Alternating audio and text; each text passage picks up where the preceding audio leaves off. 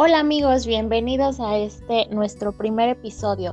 Somos Abogadas Cambiando Vidas, un despacho jurídico que nació con el propósito de ayudar a hombres y mujeres a salvaguardar sus derechos con respaldo de nuestras leyes mexicanas. Nosotras nos especializamos en diversas ramas del derecho, tales como derecho familiar, en donde atendemos divorcios, juicios de pensión alimenticia, guarda y custodia, juicios intestamentarios, etc. Manejamos también el derecho mercantil por lo que hace al cobro de pagares y cheques. En adición a esto, trabajamos en el campo del derecho civil atendiendo temas relativos a contratos, ya sea juicios por su incumplimiento o la celebración de los mismos. Muchas veces, derivado de, nuestros, de los juicios en materia familiar sobre todo, nuestros clientes requieren servicios psicológicos. Es por eso que contamos también con una profesionista en la materia. Nuestros servicios se extienden también a la asesoría relativa a la creación de empresas y trámites notariales. En nuestro despacho siempre buscamos relaciones con abogados de otros países para caso de que se tengan que resolver situaciones jurídicas en materia internacional. Yo soy la licenciada Angélica Trejo. Actualmente cuento con un ejercicio profesional de siete años en diversas ramas del derecho. Además de la licenciatura en Derecho, cuento con una maestría en Derecho Procesal así como un curso en la aplicación de la teoría del delito por parte del Instituto Nacional de Ciencias Penales. Así también cuento con, conocimientos perdón, de criminalística por haber cursado estos estudios en el Centro Especializado de Estudios Jurídicos y Humanistas. Recientemente añadí a mis estudios un curso de ideas revolucionarias como la utilidad, la justicia, la igualdad y la libertad impartido por la Universidad de Pensilvania. Como ya hice mención, he trabajado en diversas ramas del derecho, empezando por el tema de, las licitaciones en materia de adquisiciones y obras públicas para dependencias gubernamentales. Así también he colaborado dentro del Consejo de la Judicatura en materia de juicios de amparo y actualmente me dedico al litigio en materias familiar, civil, em, en las que trabajo con clientes mexicanos y extranjeros. En este episodio me acompañan las, licenciadas Nazaret Rodríguez y Rosal Valle Díaz. Hola, ¿qué tal amigos? Este, yo soy la, psicóloga Nazaret Rodríguez. Les hablaré un poco acerca de, pues, del trabajo que he realizado durante estos años. específicamente eh, me dedico a la terapia breve. Eh, soy egresada del Centro Universitario Grupo Sol mi trabajo principalmente ha sido realizado con jóvenes de entre 14 y, 29 años de edad. Eh, tuve participación en el INJUVE como coordinadora del programa Estando Bien conmigo misma, eh, ahora llamado La Nube. Eh, fui coordinadora del mismo proyecto durante varios años, participando también como terapeuta dentro del mismo programa y bueno, posteriormente me convertí en coordinadora zonal del programa Jóvenes en Impulso, que actualmente está vigente dentro de, esta instancia. Actualmente me encuentro dando atención psicológica de manera particular a jóvenes adolescentes y adultos. Hola, buenas tardes. Yo soy la licenciada Rosalba Valle Díaz. Yo soy egresada de la Universidad Mexicana tengo una especialidad en ciencias penales de la ETAC. Así también tengo un curso en redacción de la UNAM, cursos en Derecho Internacional, Mercadotecnia, Administración, Contabilidad, Proceso Penal, Derecho Procesal, Criminología y Criminalística. También tengo un diplomado en Juicios Civiles y Orales del Instituto Rafael Haller. En este episodio vamos a hablarles un poco sobre lo que es la violencia familiar. Sabemos que debido a las contingencias sanitarias que estamos viviendo actualmente, la violencia en las familias ha incrementado. Y precisamente las preguntas que recibimos en nuestras redes sociales son, ¿qué hago con mi esposo que me golpea? Tengo miedo de que, le que agreda a mis hijos. Eh, ¿Cómo puedo controlar esta situación? Ya no deseo vivir con mi pareja. Eh, quiero divorciarme por la situación que en este momento me he dado cuenta que realmente no somos compatibles, entre otras preguntas. Este episodio es para verlo desde el punto de vista psicológico y desde el punto de vista jurídico, qué es lo que debemos de hacer cuando existe la violencia familiar en, en, en nuestra familia. Decimos que ha aumentado la violencia familiar porque las estadísticas que se mencionan del trimestre del año pasado, del 2019, a el trimestre de este año en comparativa, hecha por los estadistas de la UNAM, es que ha aumentado en un 20.7% a diferencia del año pasado, cuando se recibieron 52.253 carpetas de investigación y en este periodo solamente ha habido el 63.104 carpetas de investigación. Aunado a eso, en marzo del 2019, las denuncias por violencia familiar son de 19.258 y en marzo de este año, con la pandemia, ha incrementado a 23.214 denuncias, que es un incremento mensual del 2% para la violencia. Pero ¿por qué decimos esto? Porque en realidad nuestras leyes han apoyado con un fundamento jurídico que se encuentra en nuestra Carta Magna en el artículo primero, segundo y tercero de la Constitución, así como en convenios internacionales que ha hecho México para poder preservar, mantener, apoyar a la mujer, a los niños, a las niñas y a los adolescentes y también a los hombres de la violencia. Pero, ¿qué es la violencia desde el punto de vista psicológico, Nas? Oh, mi Rose, pues antes que nada me da muchísimo gusto poder compartir con ustedes este espacio. Este, les agradezco la invitación. Y pues bueno, em, hablemos un poco de la violencia familiar dentro de los términos generales realidad eh, son aquellos actos violentos recurrentes que uno, más, uno o más integrantes de la, de la familia ejercen contra uno o varios de sus miembros, ¿no?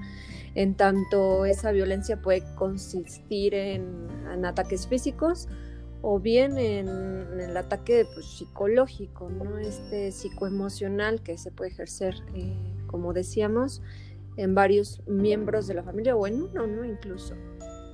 En términos legales sería interesante saber eh, cuál sería el término que se le da a la violencia familiar. En términos legales, más para la ley, sin entrar en muchos tecnicismos, es cuando una persona sufre de un acto intencional por parte de algún integrante de su familia. Y este acto es siempre con el propósito de dominar, controlar, agredir física, verbal, psicológica, emocional o hasta sexualmente. Ok, pues también en, la psicología, pues bueno, se divide justo en, estas etapas, ¿no? La física, que pues generalmente es causada este, pues, daños corporales, ¿no? La psicológica, pues son aquellos actos que, que con palabras se realiza el daño sentimental hacia las personas, en base a humillaciones, insultos, amenazas, gritos, distorsiones de la realidad, ¿no? mentiras. También podríamos decir que las manipulaciones, el destrozo de pertenencias ah, o la interferencia a las relaciones de amistades entre otros. El sexual, por ejemplo, en, la psicología, pues bueno, yo creo en términos generales, pues bueno, se presenta el abuso forzado ¿no? Eh, sexual. El económico, pues es aquella parte, ¿no? Eh, donde la persona restringe la cuestión alimenticia, medicamentos, este, en el transporte, en la vestimenta, el refugio incluso, ¿no? Se los limitan. Claro, sí, lo mismo está establecido en la ley civil del Estado de México y de la Ciudad de México, entonces no existe gran diferencia, como bien lo mencionaste estos términos podrían ser a nivel general, no solamente para la psicología o para la, para la ley. Sí, nada más que con la diferencia es que por decir, eh, ya lo que es la violencia psicológica, la ley es un poquito más específica cuando hace esta clasificación, porque también ya nos menciona que cuando hay un sentimiento negativo o de odio, de desprecio hacia uno de los este, progenitores, ya sea la mamá o el papá, eh, ellos pueden perder el que está incitando al menor a tener esos sentimientos en contra de su otro papá, a perder su guardia y custodia o ya sea temporal o definitiva. O sea, lo único que hace es especificar qué consecuencias puede llegar a tener este, este tipo de violencia, ¿no? Porque pues, lo de los golpes, las lesiones, pues sabemos que termina en una separación o el patrimonial en tratar de recuperar parte de la economía de la víctima, ¿no? Hay veces que la que el agresor ah, trata de quitarle sus bienes, no darle dinero, no dejarlo trabajar. Entonces la misma ley te permite incorporarte a un trabajo o en la persona que es víctima que le pasen un sustento para que ella pueda recuperar esa estabilidad económica. Hay veces que también en la violencia patrimonial, les llegan a quitar sus casas o sus propiedades que les dejaron los padres. Ah, y pues en realidad lo que se trata de hacer es recuperar todo esto, ¿no? Y un punto muy importante, en el Distrito Federal encuentras también lo que es la, la violencia en contra de los derechos reproductivos. ¿Qué es esto?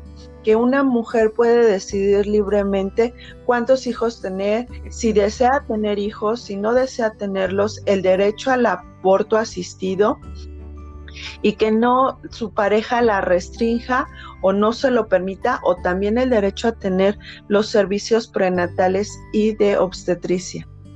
Ese, ese sería nada más el punto de diferencia con lo psicológico, porque dentro de lo demás esto sigue siendo de la misma forma, las características.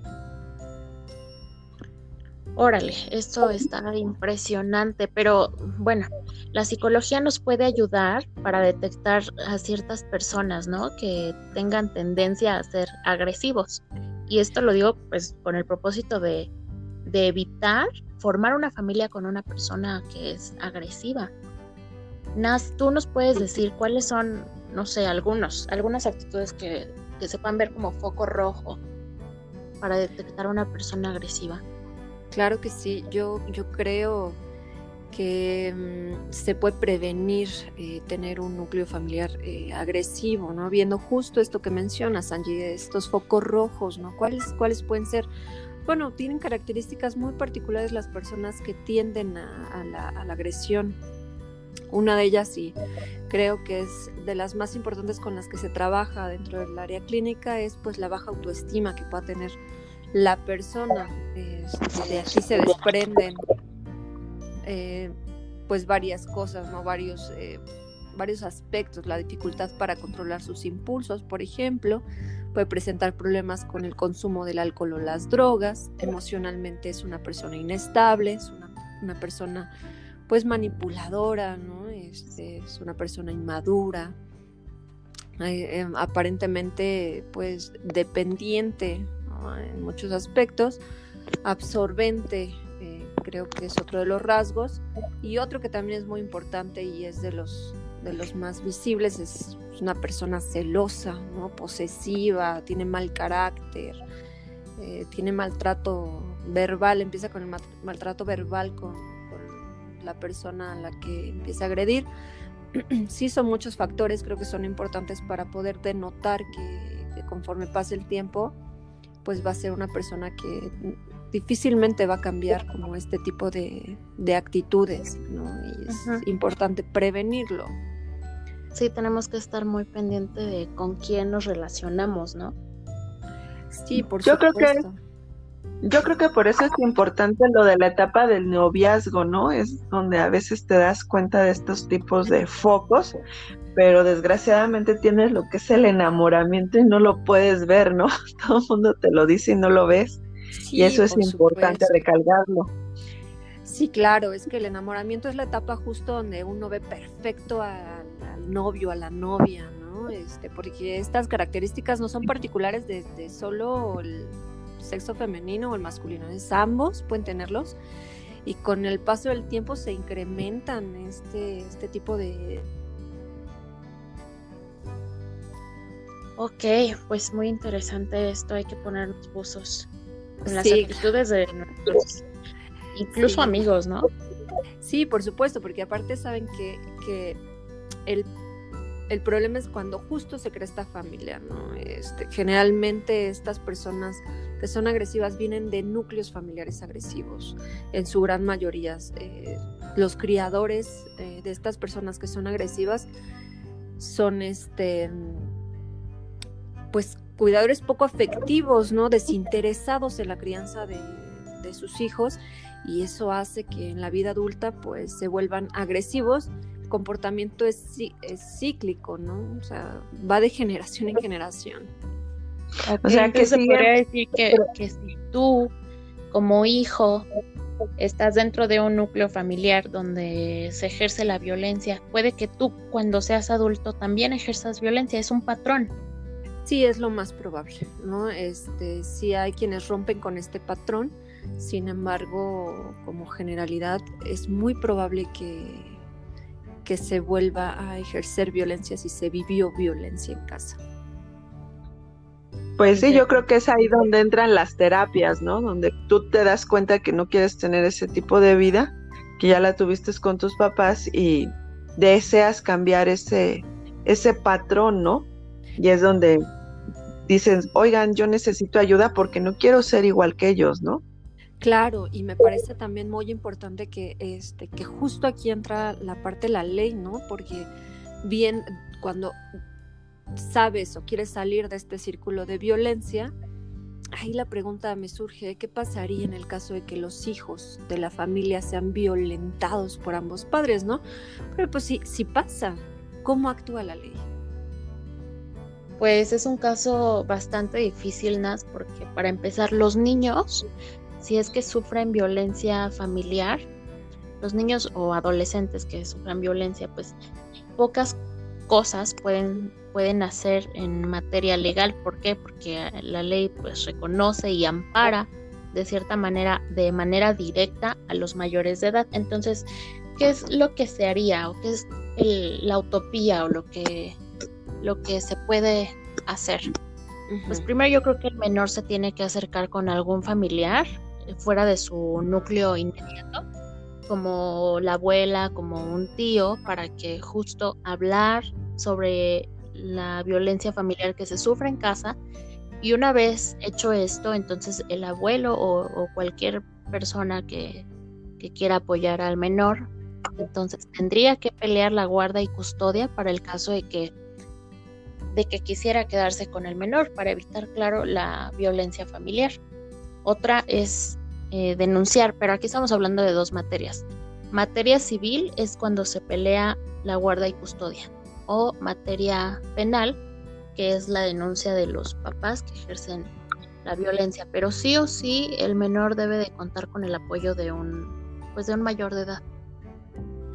Lo que pasa es que requiere un representante legal o un tutor que se haga cargo para que pueda tener eh, todos los derechos que ellos tienen, porque al final de cuentas por eso existe la declaración de los de los derechos de los niños y las niñas, ¿no? Eh, de hecho es, eh, es un documento internacional. Este documento es a nivel internacional en el cual te dice que debes de vivir tener un nombre, debes, no debes de vivir en una familia violenta, debes de tener educación, alimentos. En este caso, cuando los dos padres lo hacen, pues a veces los abuelos son los que toman esa responsabilidad. Pero cuando no lo llega a hacer ningún familiar, el Estado lo que hace es recogerlos y llevarlos a las casas hogar. Desgraciadamente nuestro sistema en México no tiene la capacidad para albergar y darle todo lo que necesitan esos niños. Mm, sí, ya no viven con violencia, pero viven con carencias, desgraciadamente. Claro. Y entonces el menor, ¿cómo puede denunciar la violencia? Eh, tiene que avisar a, o sea, a alguna autoridad, o sea, hasta el policía, si va pasando la patrulla y eso puede salirse de su casa y gritarle, ayúdenme porque me están golpeando, me están haciendo esto, ya no quiero vivir así. Y él tiene la obligación de llevarlos al Ministerio Público, porque el Ministerio Público lo que hace es el representante del pueblo cuando se comete un delito. Entonces tiene que representar a los niños para poder salvaguardar su integridad física y emocional. Pero vamos, volvemos a lo mismo. La carencia del sistema hace que sí, ya no vives con familia, con agresión, pero vives en una institución donde eres carente de otro tipo de cosas, ¿no? Sí, por supuesto. Entonces, lo más conveniente es, o sea, padres, abuelos, tíos, primos que vean que está pasando esto, por favor apoyen a esos niños. O sea, no los dejen así, ¿no? Si tú no lo vives en tu casa, pues ve la forma de ayudarlos, porque el hecho de que tú te quedes con la guardia y custodia de ellos no exime a los papás que no te den dinero para mantenerlos, ¿eh? Ojo por ahí.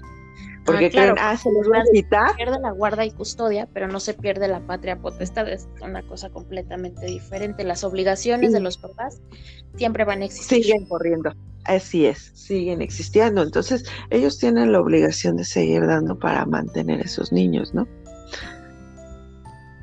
para que no tengan miedo los abuelos, es que pues, con trabajos como yo, ¿cómo le voy a hacer con mi nieto, no?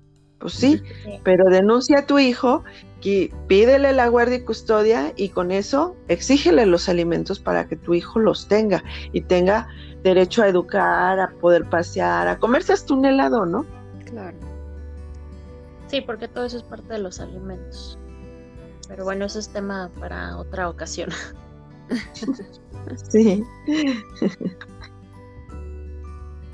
Ahora, eh, a mí me gustaría preguntarte, Naz, ¿qué pasa qué puede hacer eh, una persona en caso de que sufra violencia familiar? Bueno, ya hablamos del tema legal, ahora, ¿qué sucedería? ¿Cuál es la vía para un tratamiento psicológico? Pues mira, yo creo que de inicio, este, en cualquier rango de edad que se esté padeciendo maltrato, eh, sí creo que hay ciertos puntos que habrá que tomar en cuenta.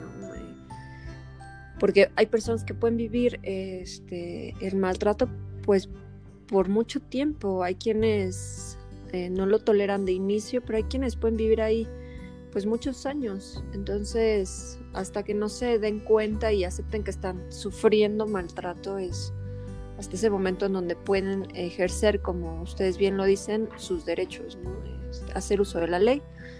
Pero bueno, en términos eh, pues de prevenir bien de si se está teniendo violencia, yo creo que una de las cosas es de inicio buscar un lugar seguro, ¿no? Este, en su casa si se inicia un evento de violencia y evitando habitaciones sin salida, por ejemplo, y habitaciones con peligro potencial como son la, la cocina, este, tengo utensilios donde el agresor puede utilizarlos en su contra eh, creo que buscar entre sus conocidos o familiares, incluso vecinos o amigos cercanos, ¿no? Quien le inspire confianza, pues solicite su contacto este, y, mantenerlo a la mano para cualquier suceso que, pueda presentarse, memorizar los teléfonos más importantes en caso de que, este, de que sea necesario. Otra cosa creo eh, tendría que ser que tengan eh, siempre a la mano, pues, no sé, dinero, ¿no? no siempre se es posible, pero cambiecito o algo para que se pueda mover en el momento en que se, necesite. Y pues en el caso de los adultos, que este, buscar los documentos eh, más importantes, tenerlos a la mano, siempre tenerlos ahí presentes para poder hacer uso de ellos en el momento que pues que sea posible poder salir ¿no? de, de este evento. Por supuesto, el apoyo psicológico y jurídico es sumamente importante ¿no? en, estos casos. Y, y, pues ya, yo creo que esa sería como la parte inicial de cuando se sufre agresión, ¿no? como los pasos iniciales para poder resguardarse dentro de esta violencia. Yo aquí voy a hacer un Adelante. sí, voy a hacer un paréntesis. Sí, claro, voy a hacer un paréntesis y ah, hace poco lo oí a una chica por internet y se me hizo muy acertado lo que hizo y lo que deberíamos, la verdad, la mayoría hacer, que ya tenemos el acceso a la tecnología, como tú lo mencionabas, Nas, de tener todos nuestros documentos, ¿no? Pero hay veces que sales tan ofuscado o con tanto miedo que todo se te olvida. ¿Estás de acuerdo? Todos tenemos acceso a un celular, sin excepción. Somos contados los que no tenemos. Pero no está mal que tú de repente le saques la foto a tu acta de nacimiento, la foto a tu credencial de lector, la foto de las actas de nacimiento de tus hijos, de los carnets del seguro social, de un estado de cuenta, de cosas importantes y todas, ya sea que la, tengas una nube especial para subir todo y borrarlo para que la otra persona que te agreda no se dé cuenta, o mandársela a tu mamá, a tu papá, a tu hermana, a tu primo, al que tenga más confianza, por si tú sales y no tienes ningún documento, se pueden recuperar todos estos documentos con las copias. Entonces eso es un punto que el otro día yo estaba oyendo y dije, esto es muy interesante porque sí, comúnmente nos salimos sin nada. Estás tan nervioso, con tanto miedo. Hay personas que las han llegado a sacar en ropa interior, órale, a la chingada y se sale, ¿no? Y, y te quedas, ¿y ahora qué hago, no? pero ya por lo menos tienes tus documentos personales resguardados en una nube o con alguien que te los puede guardar, ¿no? Que eso lo puedes ir haciendo poco a poco y que deberíamos de hacerlo todos porque ya hasta en un caso de un sismo o algo que no puedes recuperar nada, este, puedas obtener todos tus documentos. Claro, sí, eso es muy importante. Y aunque no sufras violencia o lo que sea, tus documentos personales sí considero que debes de tenerlos en una plataforma, en internet, guardados por ahí. Porque siempre pasa que, que necesitas, incluso nosotras como abogadas, imprimir tu identificación oficial o sacarle una copia. Y no hay lugar para sacar copia, pero bueno, puedes imprimir. Todas esas cuestiones, creo que todos en general deberíamos de tomarlo en cuenta. Sí, me parece excelente idea, mi querida Rose. Este, definitivamente lo haré, ¿no? Sí, como dicen, como prevención para cualquier caso. Sí, es importante, es una muy buena Es que ahora que pasó el sismo, el de hace poquito, no hubo ningún daño fuerte en la Ciudad de México, pero pues hace casi tres años, vamos, que fue en el 2017 el sismo que ahora sí hubo edificios que pues no pudiste sacar nada, que quedaron muy dañados.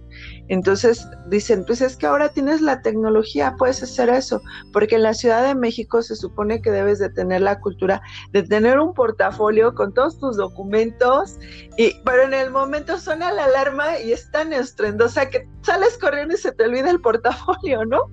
Claro, claro. O sea, ahora dices, no se te olvida el celular, pero el celular trae toda tu información, ¿no?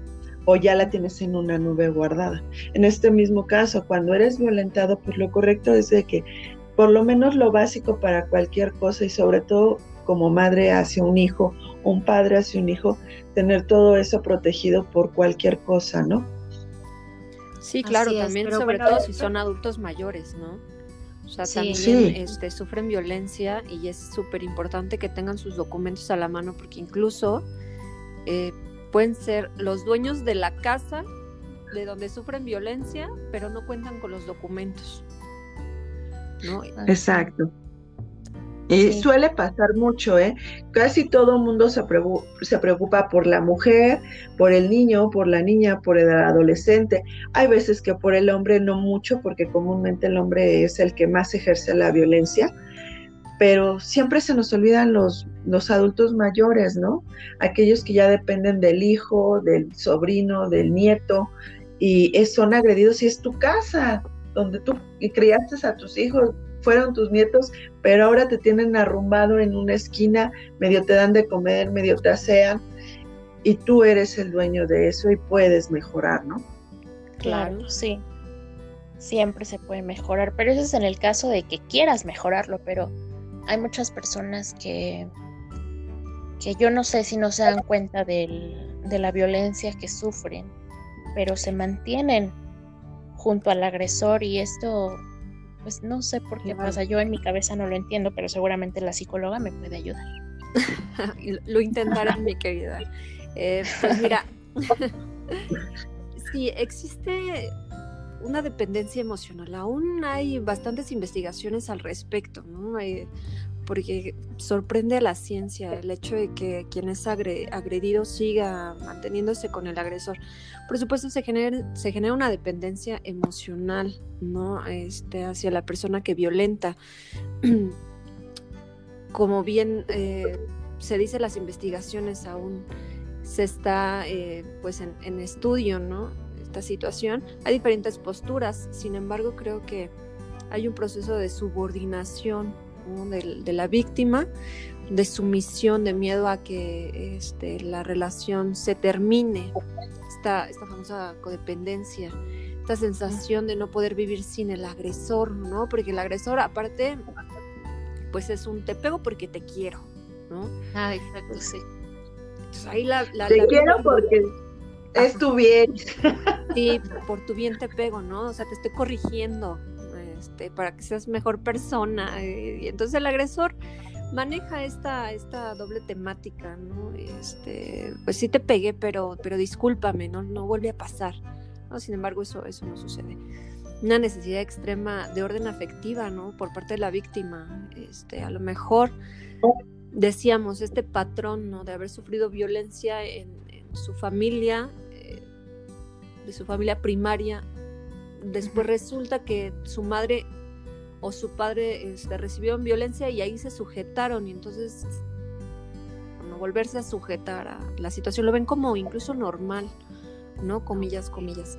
Mm, aparece un vínculo emocional basado en la intermitencia entre el buen y el mal trato, ¿no? Esto que hablábamos de, o si te pego, pero es porque te corrijo y te quiero.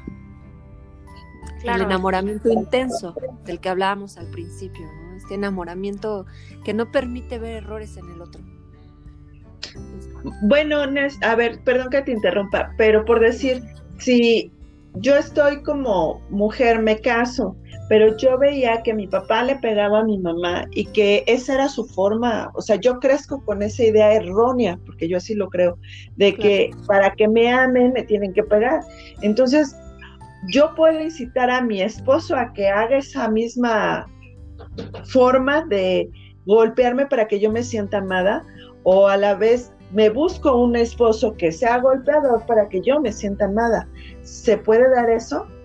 Sí, por supuesto, se busca el patrón, ¿no? Este, se encuentra una persona que es eh, agresivo y como se tiene un mal concepto del amor, ¿no? Por, lo aprendido en casa, entonces dices, este, este me quiere, ¿no? O sea, sí puede ser eh, posible, mi querida Rose, por una cuestión de seguir patrones. Wow, no, no puedo creer que alguien diga, ay, me dio una cachetada, me ama de verdad. No lo puedo Pero pues no, es, como tan literal, es una, una, cuestión más este, inconsciente, este, pues el, el, aceptar, ¿no? Seguir ahí por una cuestión también incluso de miedo, de, del ser abandonado del pensar que nadie más te va a querer como esa persona te quiere, porque sí te pega, pero tú sabes que te quiere, ¿no? O sea, te das de acá un coco watch, este, de, no, sí, sí me quiere, me, pega porque me corrige. Entonces este miedo a, ser abandonada es súper importante también, porque eso los mantiene dentro del hogar, ¿no? De, violencia.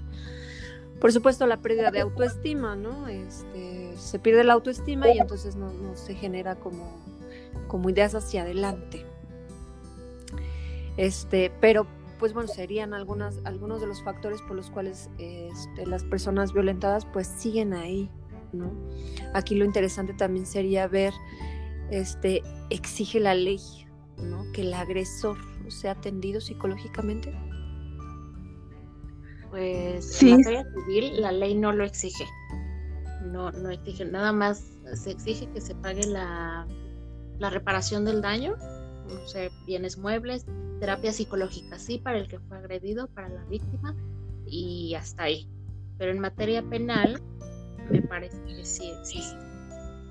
Sí, en materia penal sí te dice que debes de tener tratamiento la persona que es el agresor, que puede ser terapia psicoterapéutica, psicológica, psiquiátrica o de reeducación. tanto en el Distrito Federal como en el Estado de México, te dice que debes de llevar un tratamiento. Porque pues de todas maneras, si tú vas y denuncias y ¿de qué te sirve si no puedes volver a adaptar a esa persona? Se supone que la ley al final, materia penal, es readaptar a las personas que han cometido un delito, ¿no? La violencia familiar se considera un delito. Entonces, por lo tanto, tienes que buscar la forma de readaptar al que comete los actos de agresión. Y por eso te dice que vas a tener ya sea privación de la libertad dependiendo de lo que has hecho, una multa y independiente del tiempo de eso, debes de tomar terapia, no hay vuelta de hoja, siempre y cuando obviamente se haga dentro de lo que es una denuncia penal. Pero no se expanden, o sea, denuncia penal no quiere decir que vas a tener que llegar a un lugar y, y en ese lugar va a haber gente muy mala, no porque para este tipo de denuncias de violencia familiar hay un ministerio público especializado, tanto para la Ciudad de México como para el Estado de México. En este caso, si es la Ciudad de México, se llaman los lugares Las Lunas. Y si es en la Ciudad de México, del Estado de México, es los edificios rosas, donde se atienden todo lo que son la violencia de género, no solo lo que es violencia familiar, sino agresiones a mujeres, agresiones a hombres, a incapacitados, a niños, a niñas, adolescentes. Solamente se encargan de eso esos ministerios públicos. Mm, ok, interesante. Pues habría que ver qué proponerles, ¿no? Este, que también en materia civil, pues se haga esto de solicitar la terapia al agresor. Sería importante. Pero... pero yo creo que más bien la materia civil se enfoca más en resguardar los derechos de, de la víctima, no hacer tanto que pague el agresor. O sea, sí, pero no en la medida en que lo puede manejar el derecho penal. Ah, ok. Ok. Y en el caso, por ejemplo, de, de que se dependa económicamente el agresor, ¿qué pasa? Es que volvemos a lo mismo como ya habíamos mencionado, las obligaciones de los papás no se extinguen. O sea, ya sea que el niño que fue violentado, la persona que fue violentada, se hablemos de una esposa, ¿no? Por ejemplo, que, que dependa mm. de su esposo económicamente. Se pueden pedir alimentos. Esto es mediante un juicio civil.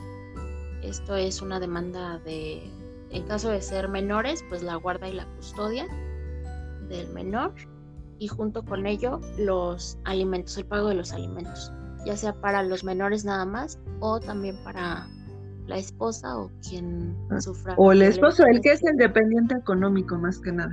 Mm, Ajá, esposo, esposa, incluso eh, los adultos mayores, el abuelo que depende económicamente del hijo y que sufra violencia también puede solicitar una pensión alimenticia.